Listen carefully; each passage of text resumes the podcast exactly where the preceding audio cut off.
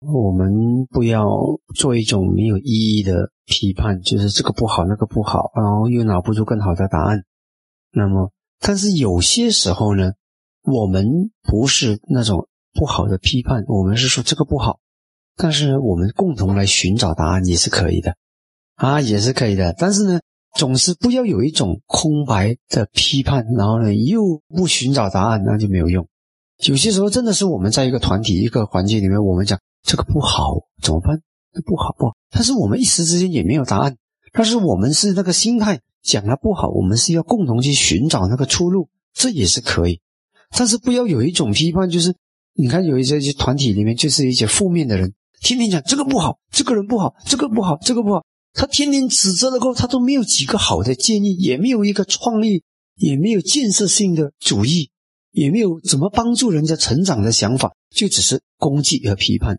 这种是非常的负面，他没有智慧，所以我们要消除的是这种。如果你是说，哎，我们有这个问题哦，我们应该怎么面对啊？我也没有答案，但是我报告，因为并不是因为我有答案，但是我想我们一起来寻找答案啊，那个就是正面的。那如果只是批判、攻击、攻击，然后又没有答案，通常呢，我们呢不允许，在法的领导学里面，我们不允许这种行为。嗯，不然你就是建设性的，你没有答案也可以讲，但是你就不要攻击性。那，这不好，那我们大家怎么去找，怎么去找出路，这是可以哦。最主要是心态了，看心态，因为有些时候我们做东西也没有百分之百一定有那个成果会出来。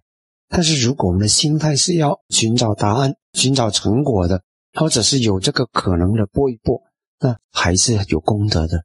就算后来的结果是不实现，还是有功德。但是如果那个心态连解决都没有，连解决心态就只纯粹就是不建设性的批判，就是纯粹就是要讲过瘾啊，就讲了，然后表现自己比别人懂了，表现自己比别人优秀，就是一直在批判别人，这是很要不得的啊。或者是这个不好，这个不好，这个不好，但是又没有本领拿出好的东西啊，这个是很我们是不喜欢有人有这种心态在过生活啊，因为它是负面，只有负面，没有一点正面。至少鲁迅讲的。我可能跟他讲，我希望也许会有答案，也许没有，但是至少搏一搏。那还有那种心态是要寻找答案的心，这个还是可以的，还是有功德的。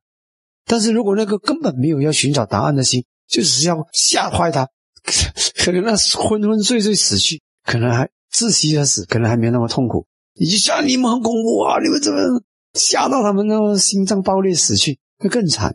对吧？一点建设性都没有。你知道他已经没有可能逃出来了，那就不要讲了，你知道？我们不能够百分之百确定我们每一个行动带来的结果是好的，但至少我们要有一个智慧的心，我们的心念是要带来好的结果。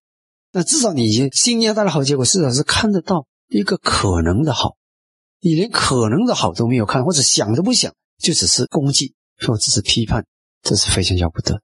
所以佛都不会这么说的。如果是真的是没有出路的话，我觉得如果不是依照佛陀的教法，我觉得我也会学了孔子跟你们讲：哎，我们呢不知生焉知死，乐天知命。我也会这样子说的。